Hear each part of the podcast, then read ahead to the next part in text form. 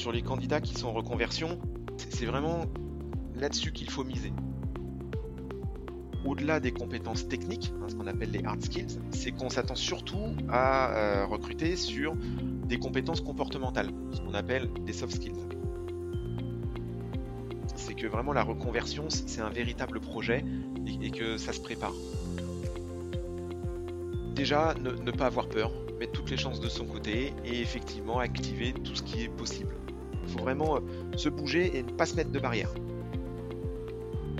Bonjour, bienvenue sur le podcast de Ma Révolution Pro, le podcast qui vous aide à sauter le pas de la reconversion professionnelle en vous proposant chaque dimanche les meilleurs outils du développement personnel, des témoignages inspirants et des conseils d'experts.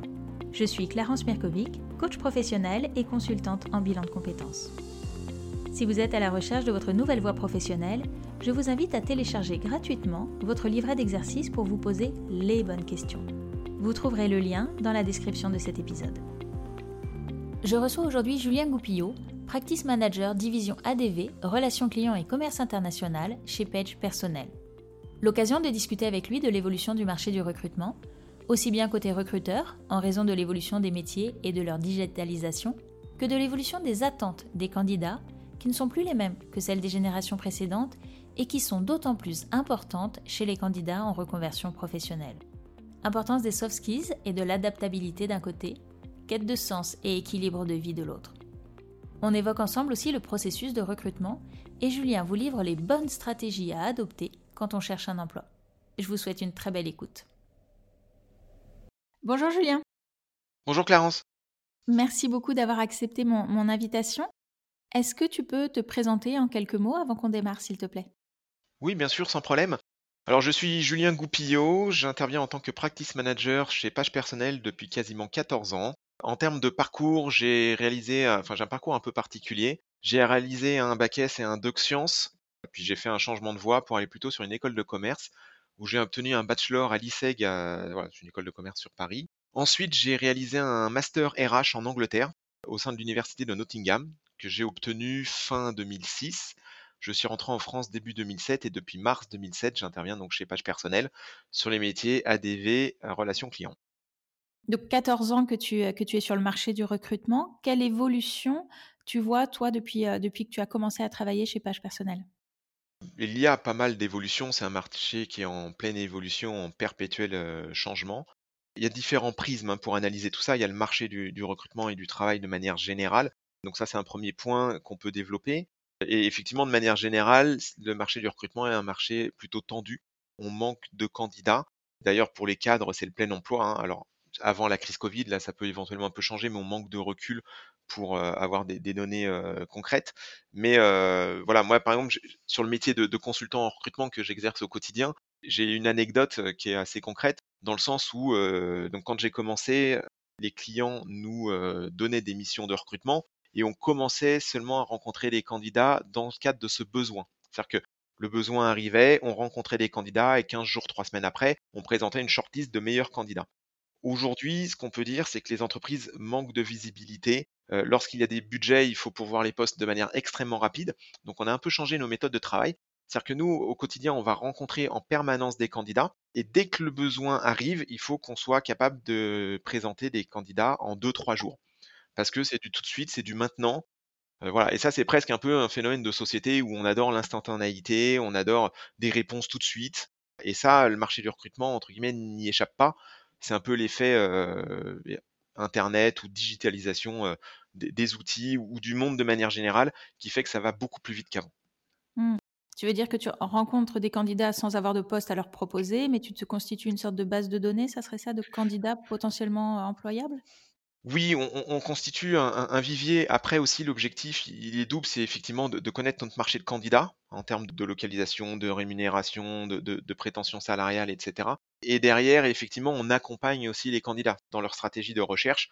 Comment euh, voilà rechercher, comment parfaire son CV, euh, comment mener des entretiens. Voilà, ça, c'est des choses que l'on offre aux candidats lorsqu'on les rencontre, où effectivement, euh, l'intérêt est double finalement. Mmh. Alors justement, quelles sont les nouvelles attentes des recruteurs par rapport à cette évolution de la société que, l'on constate?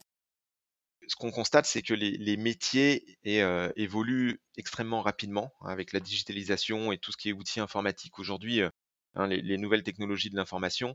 Ça, va très très vite, ça évolue. C'est-à-dire que quand on prend quasiment n'importe quel métier, dans l'espace de 3-4 ans, il a quasiment complètement changé. Hein. la manière de faire les choses sont différentes. Voilà, c'est plus le même quotidien. Et ce qui fait qu'aussi, malheureusement, ce que l'on peut constater, c'est que le, système éducatif français n'arrive pas forcément à suivre hein, en termes de, voilà, de manière de former, etc. Ça reste peut-être un peu traditionnel et pas forcément toujours adapté aux besoins de l'entreprise. Donc, ce qu'on constate côté recruteur, c'est qu'aujourd'hui, au-delà des compétences techniques, hein, ce qu'on appelle les hard skills, donc qui sont par exemple les langues, la maîtrise d'outils informatiques, voire on peut mettre dans la catégorie un diplôme ou un niveau d'études, c'est qu'on s'attend surtout à euh, recruter sur des compétences comportementales, ce qu'on appelle des soft skills. Et ça, c'est vraiment une attente des recruteurs vis-à-vis des candidats, parce que les candidats, quand on les intègre, c'est plutôt pour des années, hein, c'est rarement, euh, sauf dans le cadre de, missions temporaires ou de CDD de remplacement, mais quand on recrute un, candidat au sein d'une entreprise euh, sur un CDI, c'est pour le, garder, le, faire évoluer et avancer. Et pour euh, justement répondre à ce besoin, parce que les postes changeant tous les 3-4 ans, voilà, les candidats, il faut aussi qu'ils puissent suivre cette démarche-là ou cette évolution et donc être capable de s'adapter. Et c'est là où il y a une prédominance des soft skills aujourd'hui. Mmh. Et alors, lesquels sont les plus recherchés? Alors très souvent les, plus, enfin, les, plus recherchés ou les plus demandés d'ailleurs, on a fait une étude avec Cadre Emploi, hein, Michael Page, sur les soft skills, qui montre que effectivement c'est la capacité d'adaptation, c'est l'agilité d'un candidat, on, peut noter aussi tout ce qui est l'empathie, la résilience. On peut voir aussi un essor de la créativité, voire du service client. Ça, c'est vraiment quelque chose qui est très demandé.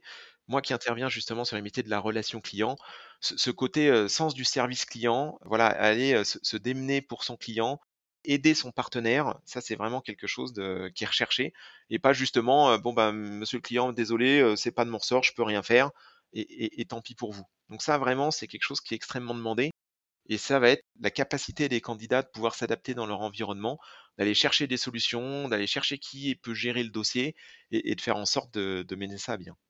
Mmh. Finalement, est-ce que tu dirais que cette euh, euh, mise en avant des soft skills aujourd'hui, c'est une chance pour les personnes qui sont en reconversion?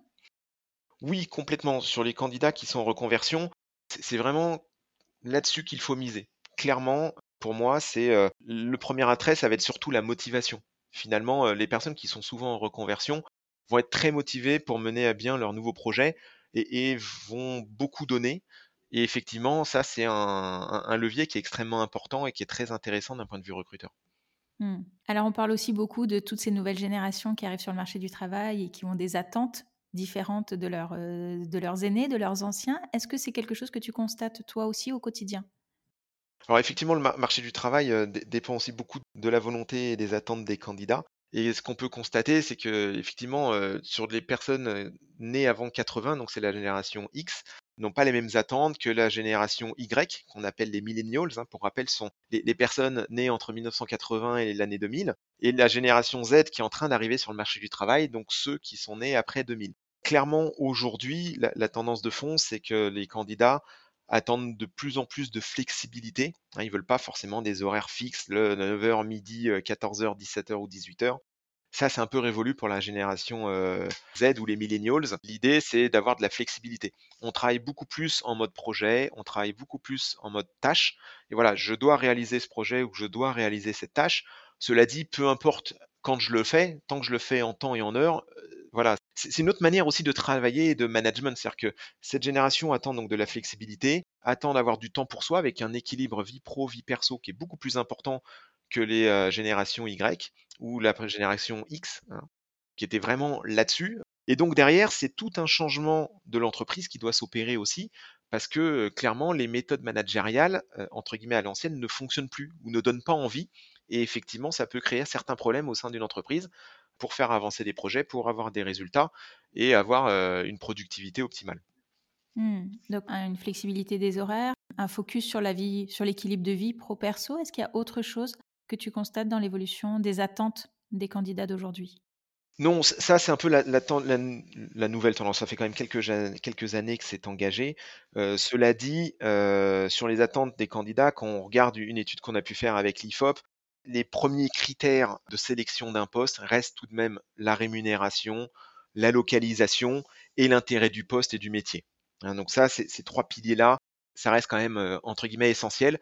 Maintenant, sur l'intérêt du poste, on voit de plus en plus hein, le côté, voilà, le style de management, ce que propose l'entreprise, notamment en termes de responsabilité sociale. Tout ce qui est RSE est extrêmement demandé d'un point de vue candidat aujourd'hui. On a souvent ces questions-là en entretien.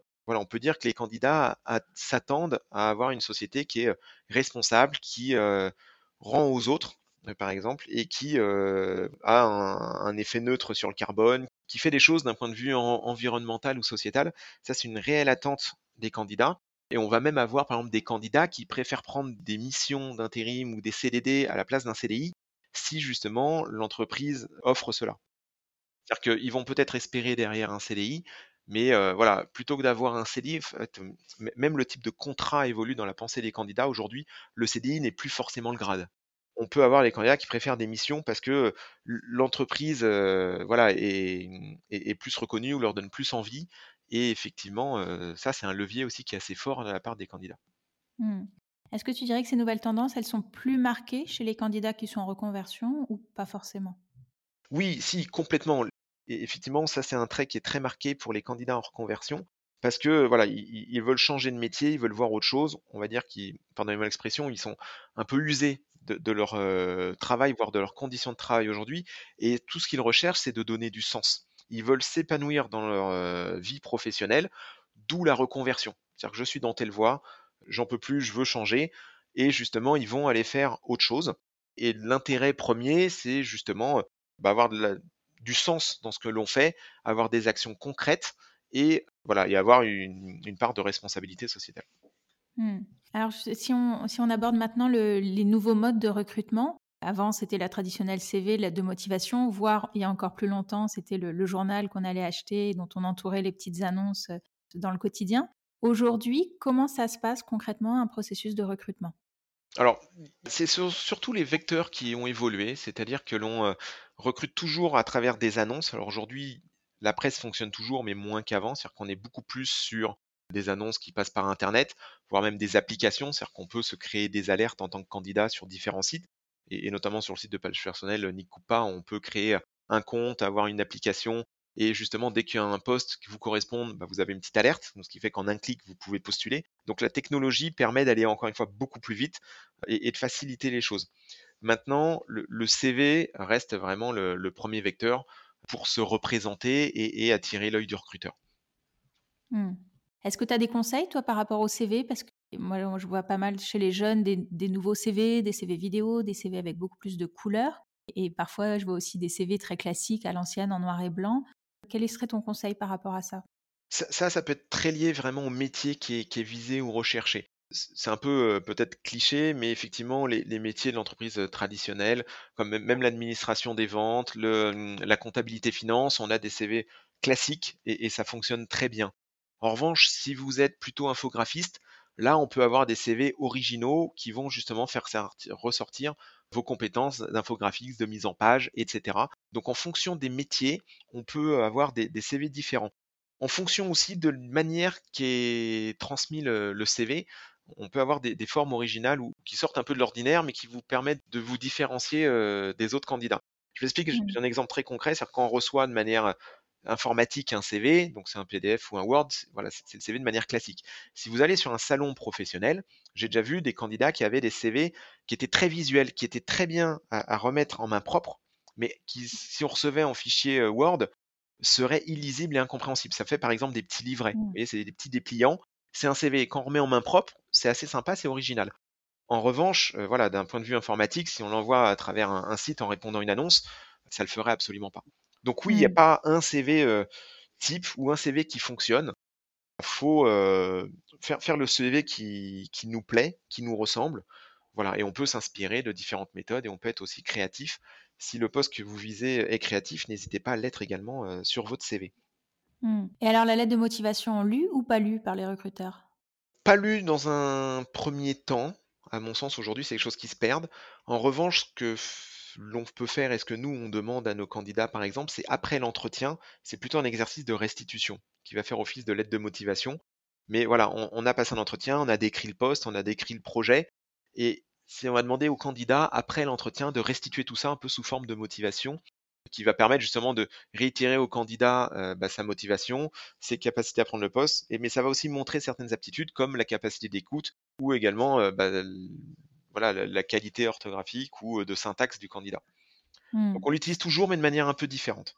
Plutôt après qu'avant, quoi. Plutôt après qu'avant, parce qu'effectivement, il n'y a rien de plus horrible que de recevoir le même copier-coller de la lettre de motivation complètement standard et pas du tout adapté. Si c'est pour faire ça, autant ne pas le faire. À l'inverse, euh, voilà, faire un espèce de, récap de l'entretien euh, qui fait office de, lettre de motivation. Dans l'esprit, en tout cas, ça, ça marche assez bien. Mmh. Alors, je, vois aussi, moi, pas mal de mes clients qui rentrent dans des processus de recrutement très longs, avec parfois 6, 7 entretiens, avec des mises en situation, des fois des sessions qui durent 3, 4 heures d'affilée.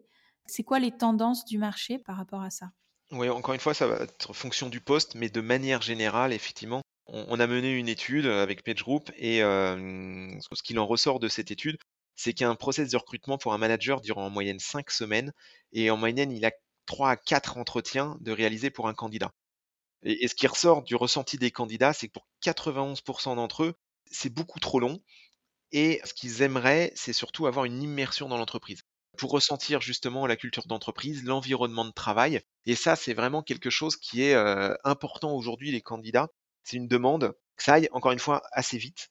Passer pas mal d'entretiens, à la limite, ça ne dérange pas trop, mais ce qu'il faut, c'est pas que ça traîne en longueur. C'est-à-dire que vous vous déplacez une fois, vous rencontrez deux ou trois interlocuteurs, c'est très bien. Mais si vous devez vous déplacer trois, quatre fois, ça devient quand même très très lourd en termes de process et c'est pas forcément non plus vendeur d'un point de vue euh, candidat. Ça peut montrer que l'entreprise n'est pas réactive, n'est pas capable de prendre de décisions. En fait, c'est pas, ça donne pas forcément envie aux candidats. Et aujourd'hui, encore une fois, ça reste un marché de candidats. Donc on, peine sur les candidats et la différence pour les recruteurs ou les entreprises se fait notamment sur le process d'intégration. Et ce qui est très bien ressenti, encore une fois, c'est le côté immersion.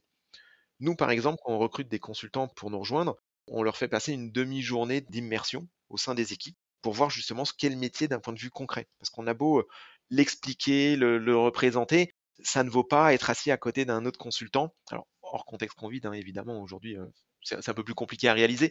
Mais voilà, dans un monde classique où une fois que la crise sanitaire sera passée, il n'y a rien de mieux pour se rendre compte de ce qu'est le poste que l'on propose que de, justement de le vivre pendant une demi-journée. Mmh. Ouais, ça, doit être super intéressant en tout cas, effectivement, pour mieux se représenter le, poste plutôt que de rester sur des discours d'ailleurs qui peuvent changer d'un entretien à l'autre un manager va dire ça, le RH va dire autre chose, et finalement, on sait pas forcément. exactement. Et, même pour le recruteur, c'est-à-dire qu'on voit vraiment le candidat en situation. Enfin, je veux dire, et on va voir justement sa réaction, parce que le candidat peut dire que euh, voilà, il a un bon sens relationnel, qu'il s'entend avec tout le monde, mais quand on le met au milieu de l'équipe, comment il va interagir? Est-ce qu'il va poser des questions? Est-ce qu'il va aller vers les autres? Est-ce qu'il va prendre des notes? Enfin voilà, mine de rien, ça reste un entretien aussi. C'est-à-dire que cette journée, cette demi-journée, cette journée d'immersion, permet aussi d'évaluer l'aptitude du candidat. Donc ça marche vraiment dans les deux sens. Et généralement, quand on fait ça, euh, le process de recrutement est plus sécurisé. Mmh. Alors j'ai une autre question aussi que j'ai pas mal de, clients qui se posent. Souvent quand ils viennent en bilan de compétences, ils sont, ça arrive régulièrement qu'ils soient dans leur entreprise depuis un certain nombre d'années, 10, 15, 20 ans parfois, parfois plus.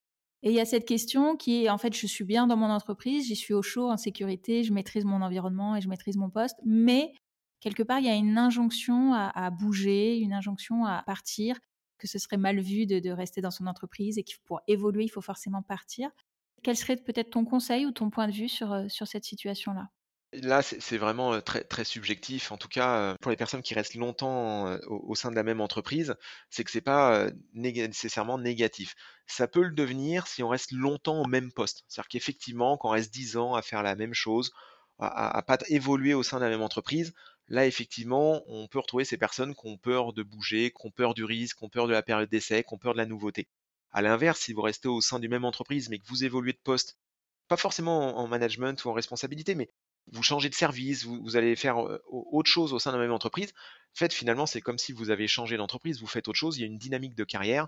Et on retrouve aussi un autre état d'esprit sur ces candidats-là qui n'ont pas peur de, prendre des risques en changeant d'entreprise, en, en, refaisant une période d'essai, etc. Mais c'est aussi un, gage pour les recruteurs d'avoir des parcours stables pour bah, des candidats qui vont justement s'impliquer, qui vont s'investir, qui vont rester malgré la difficulté, parce que dans n'importe quelle société, euh, il y a des moments de réorganisation, il y a des moments difficiles, il y a des baisses et des hausses d'activité, parce que les moments difficiles, c'est pas que quand il y, a, un manque de commandes, ça peut être aussi quand il y a une surcharge, où il faut donner un peu plus, qu'il faut rester peut-être un peu plus tard, qu'il faut former de nouveaux arrivants.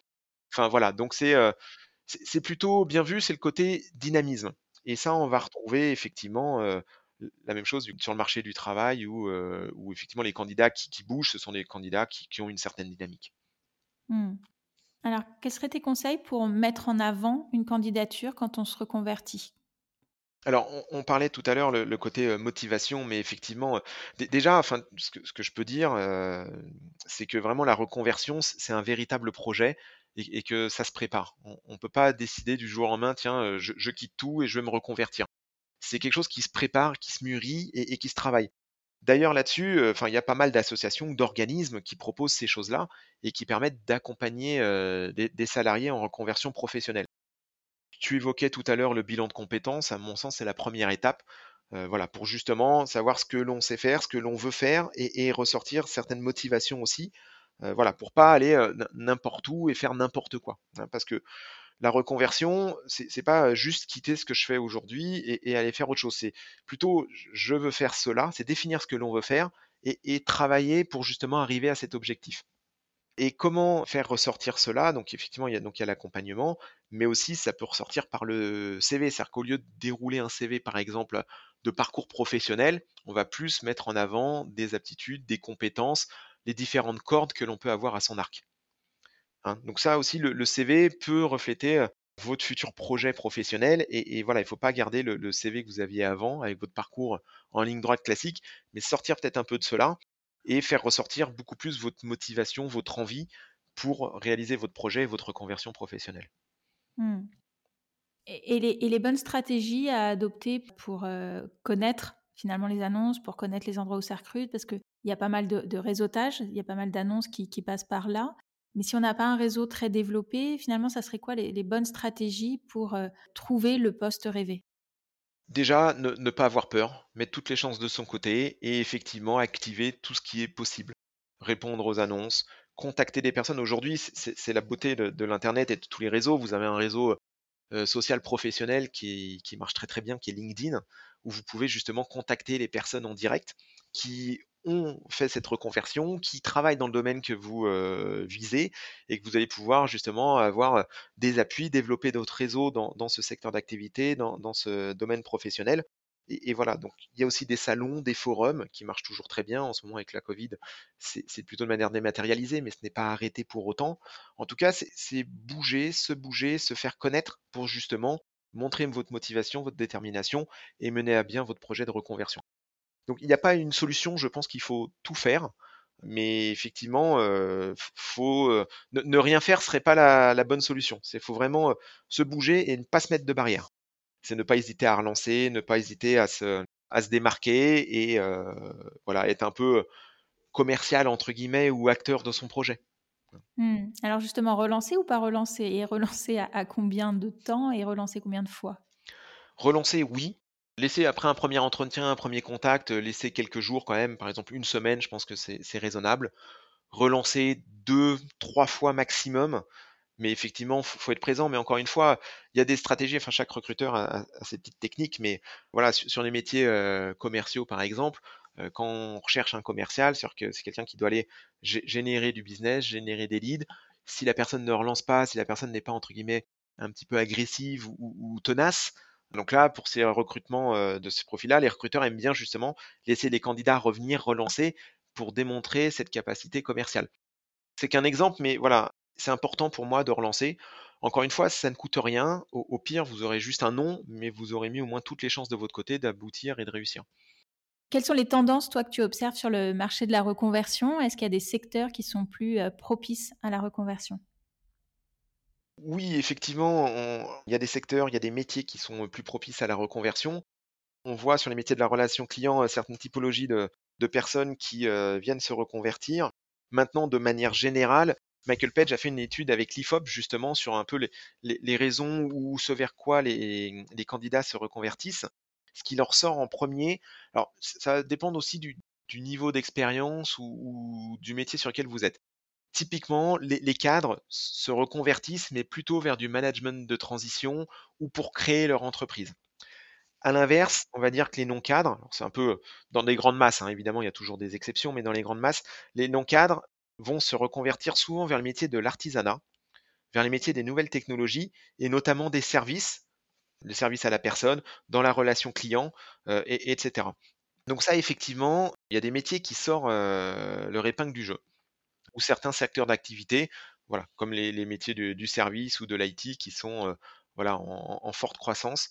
Ça attire des candidats. En fait, ce que recherchent aussi les candidats, au-delà du sens qu'on a pu évoquer tout à l'heure, c'est des métiers qui ont de l'avenir aussi, parce qu'ils ont envie de, faire leur carrière et se projettent dans, l'avenir.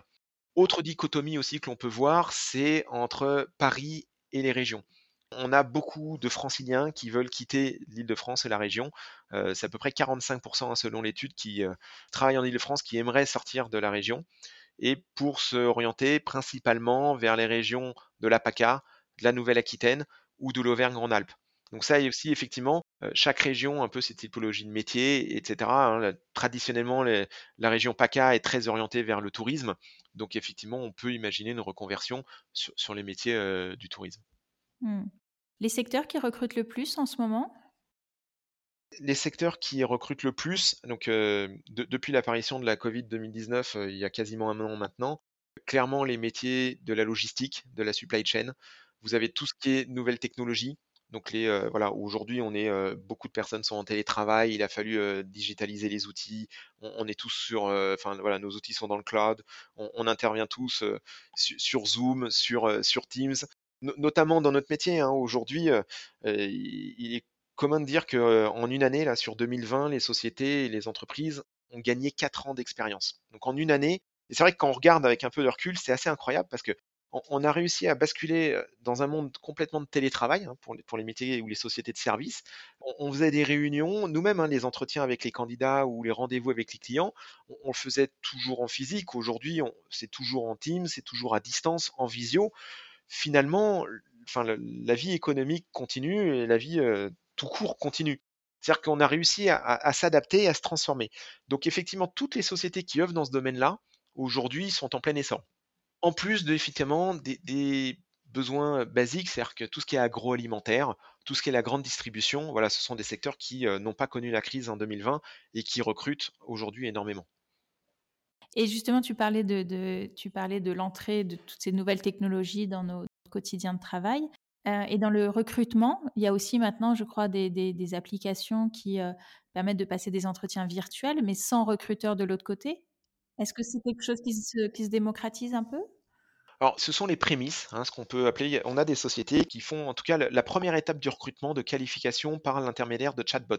L'idée, c'est de qualifier. En fait, tout cela, je pense que le métier de recruteur ou, le métier de ressources humaines au sens large reste un métier d'humain et de rencontre. Ça, je ne pense pas que ça change. On, aura besoin de rencontrer les gens, on aura besoin de les voir en physique, de faire des entretiens. Ça, à mon avis, ça ne changera pas. Cela dit, les outils et les méthodes évoluent et changent de manière perpétuelle et ça nous permet de gagner du temps. Aujourd'hui, un chatbot, par exemple, qui pose des questions aux candidats de quand êtes-vous disponible? Quel préavis avez-vous? Quelles sont vos prétentions salariales? Quelle est votre mobilité? Voilà, ça, c'est des questions qui n'ont pas forcément de valeur ajoutée, mais qui permettent juste de faire un premier filtre pour justement se concentrer lors d'un entretien approfondi en, virtuel ou en, visu, mais de se concentrer sur les questions à valeur ajoutée qui vont être vraiment dans l'échange sur la technicité, sur le projet, et pas perdre un, quart d'heure, 20 minutes avec un candidat qui finalement euh, s'est présenté, mais euh, ne colle pas en termes de rémunération ou euh, n'est pas disponible au bon moment, etc. Donc ça, effectivement, c'est des outils qui vont permettre de gagner du temps, mais, ça reste, ça n'enlèvera pas l'entretien traditionnel, entre guillemets. Mmh. Est-ce que tu peux nous parler à présent de ton métier, qui est consultant en recrutement et nous, nous, expliquer un petit peu en quoi ça consiste? Chez nous, le, métier de consultant en recrutement a, une double casquette. Déjà, la première, c'est une partie commerciale, dans le sens où vous êtes en lien et en relation avec des entreprises. Hein, donc, vous gérez un partenariat avec différentes sociétés que vous allez euh, développer, fidéliser, etc. Donc, il y a une partie euh, commerciale en B2B. L'objectif de ça, c'est de récupérer des mandats de recrutement. Une fois que vous avez les mandats de recrutement, on va avoir une casquette RH ou recruteur où on rencontre bah, justement des candidats et des candidates évidemment pour pouvoir les postes que vos clients vous confient. Hein, donc on gère, en tout cas chez, chez PageGroup, le process de A à Z, c'est-à-dire que vous allez chercher des clients, chercher des candidats et, gérer l'alliance des deux. Donc ça, c'est vraiment le métier de consultant recrutement où vous gérez le process de A à Z, de la prise de poste, c'est-à-dire que la définition du besoin avec le client, en termes voilà, de, profils recherchés, de compétences, aussi bien donc euh, techniques que euh, comportementales, sur les soft skills, Derrière, on rencontre des candidats justement pour présenter une sélection de 3 quatre candidats qui correspondent au cahier des charges du client. Et, voilà. Et après, c'est le, suivi de l'intégration et l'entrée en poste du candidat. Donc ça, c'est vraiment le métier de consultant en recrutement dans son ensemble. C'est un peu un, un, métier nouveau entre guillemets. Alors, qui est, né avec les, métiers de service hein, dans les années 70. Nous, le, groupe Page Group a été créé par Michael Page en 1976. Et effectivement, aujourd'hui, euh, la tendance du marché, c'est euh, qu'on va vers l'expertise ou la spécialisation. Traditionnellement, les personnes aux ressources humaines géraient le recrutement de l'ensemble des compétences dans l'entreprise. Et aujourd'hui, il y a de plus en plus de spécificités, il y a de plus en plus de, de technicité dans les métiers, donc ça devient très compliqué d'être expert dans chaque domaine. Et c'est pour ça que les sociétés externalisent vers des cabinets de recrutement qui sont aujourd'hui plutôt spécialisés, comme nous. Aujourd'hui, on a une vingtaine de divisions métiers au sein de PageGroup. Vous avez des consultants qui gèrent le recrutement de comptables, d'autres d'informaticiens, d'autres de profils commercial, d'autres de ressources humaines. Et moi, pour ma part, je m'occupe de la division ADV et relations clients. Donc, c'est tous les métiers du back-office commercial et de la relation client. Donc, on est à chaque fois expert sur notre domaine et ça permet justement d'être beaucoup plus efficace en termes de recrutement. D'ailleurs, on a beaucoup parlé de la reconversion professionnelle. Les métiers de la relation client sont aujourd'hui demandeurs de personnes en reconversion professionnelle. Pour travailler sur des call centers ou des centres d'appel, des, centres de services clients, hein, tout simplement, aujourd'hui, on recherche plutôt des personnes qui ont ce qu'on appelle une bonne tête bien faite, qui ont une bonne élocution, et qui ont envie de faire ce métier-là. C'est-à-dire qu'on peut recruter sans forcément avoir le diplôme qui va bien ou l'expérience qui va bien. On a par exemple en exemple de reconversion professionnelle des candidats qui viennent du monde de la vente, hein, notamment des, personnes qui sont en magasin, qui ont des horaires élargis, qui peuvent travailler le week-end, donc qui ont l'habitude de la relation client, mais en face-to-face, hein, comme on dit, et qui vont plutôt passer en back-office commercial. C'est-à-dire qu'ils vont avoir la, relation client aussi, mais à travers le téléphone. Et c'est souvent des emplois où vous avez des horaires classiques de bureau, du lundi au vendredi, donc peut-être un peu moins contraignant, et ça permet une reconversion donc pour beaucoup de personnes qui sortent de la vente. Voilà, c'est un exemple que nous, on voit au quotidien euh, euh, sur notre division métier. Eh ben, merci beaucoup Julien pour toutes ces informations euh, sur le recrutement et sur le marché du travail. Merci beaucoup, c'était super intéressant. Merci Clarence. À bientôt, au revoir. À bientôt, au revoir. Merci d'avoir écouté cet épisode jusqu'au bout. Si cet épisode vous a plu, je vous invite à lui laisser une note 5 étoiles sur iTunes ainsi qu'un commentaire. Cela permettra à d'autres de le découvrir. Je vous remercie et je vous dis à la semaine prochaine. Au revoir.